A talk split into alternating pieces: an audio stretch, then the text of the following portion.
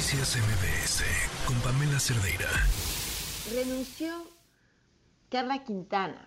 Carla estaba al frente de la Comisión Nacional de Búsqueda de Personas. Eh, la carta de renuncia con fecha de ayer dice, Estimado señor presidente, en virtud de los contextos actuales, presento mi renuncia con carácter de irrevocable y con efectos inmediatos a fines del día de hoy a cargo de la titular de la Comisión Nacional de Búsquedas de Personas Desaparecidas.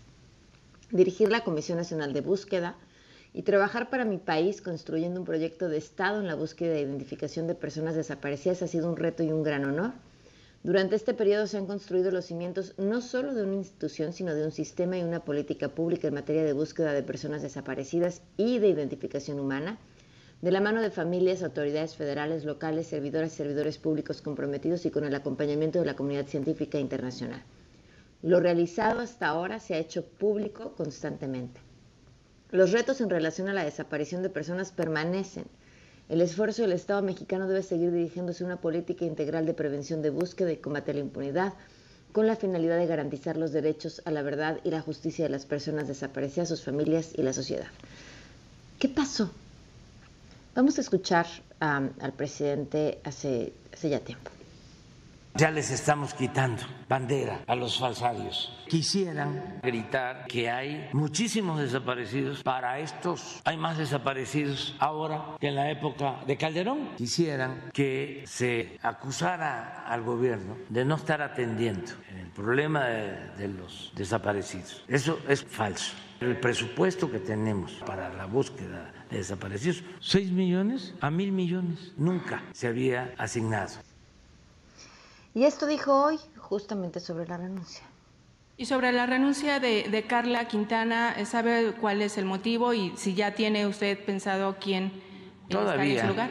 Depende de la Secretaría de, de Gobernación, pero sí, Luisa María, alcalde, va a hacerse cargo de esto. ¿Está inconforme con algo o solamente.? No, no. Yo creo que este, cerró un ciclo y como pues somos libres, ¿no?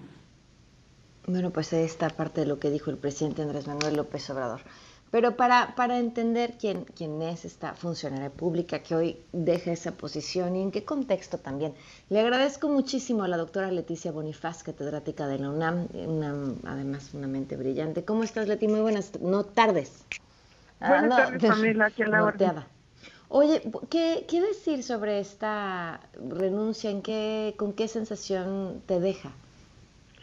A mí me deja muy preocupada porque es uno de los temas más sensibles.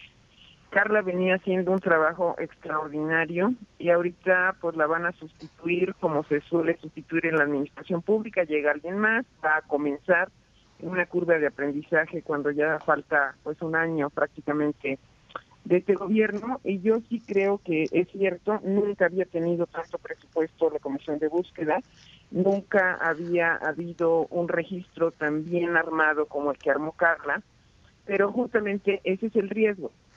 Yo no creo que podamos decir los desaparecidos de Peña, los desaparecidos de Calderón, los desaparecidos son de todos nosotros, de todos los mexicanos y el dolor es un dolor colectivo. No le puedes adjudicar a quién a quién le pertenece un desaparecido. Le pertenecen a las madres que con sus propias uñas están rascando la tierra y allí estaba Carla junto a ellas. Porque Carla hizo un trabajo de campo excepcional, viajaba prácticamente todos los días y las veías en Tamaulipas, en Sinaloa, en Veracruz, en Jalisco, eh, parecía una tarea inacabada, y inacabable. Y entonces el hecho de que tenga que pues, renunciar sí es difícil, pero más para las personas que buscan. Yo creo que ella, con todo su talento, pues encontrará nuevos derroteros, pero yo creo que también debe haber mucha tristeza por parte de quienes habían puesto sus esperanzas en este trabajo. Claro, ahora, eh, decías, esta curva de aprendizaje eh, es de un terror, porque es cierto, Carla avanzó en muchos temas, eh, pero me imagino que toparse con lo que, con las bases de datos de desaparecidos, las bases de datos en sí, ya no las historias, que eso es peor, ha de ser una verdadera pesadilla, ¿no? O sea, vimos como de pronto hubo algunos reveses a lo largo del camino donde había familiares que les habían entregado cuerpos y les avisaban que no, que, se, se había aparecido, que se había vacunado porque porque las bases están son, son un desastre. Pero se fueron perfeccionando con todos los apoyos institucionales y ya se tenía pues registro de huellas de ADN y se llegó a la cifra de hoy hay en México 110.940 desaparecidos y no localizados.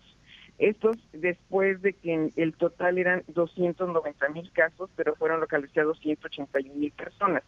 Y lo más delicado es que a quienes hemos perdido últimamente, pues es a nuestros jóvenes, porque en el caso de los hombres son muchachos de 15 a 30 años y las mujeres de 15 a 19 años. Posiblemente ellas encargan en este, parte de redes de trata y en el caso de los hombres, pues este trágico tema de, del narcotráfico. Entonces, eh, yo creo que hablar de las cifras tal cual no solo eh, no solo es para que nos asustemos y nos preocupemos, es para poner manos a la obra y saber qué sigue. Yo creo que lo que se trata es a partir de las cifras, si, si estas son las que hoy tenemos, con estas cifras no puedes desaparecer desaparecidos. Ahí están, ahí están, a veces con nombre, a veces con huella, a veces con las familias que los buscan. Y lo más importante es qué hacer con eso. No puedes tapar una fosa con un dedo. Lo que necesitas básicamente es ver la realidad como es, por dura que sea. Sí, sin duda. Por cierto, mañana publicas un texto muy bonito sobre sobre el trabajo de Carla, sobre lo que hizo, sobre lo que logró y bueno, lo que nos dices ahora, ¿no? ¿Qué sigue? ¿Quién va a llenar ese espacio? Y sobre todo, ¿qué, qué significa eso para las víctimas, las familias de las víctimas, que es lo más importante? Muchísimas gracias. Gracias, Pamela. Buenas tardes. Buenas tardes. La doctora Leti Bonifaz. Noticias MBS con Pamela Cerdeira.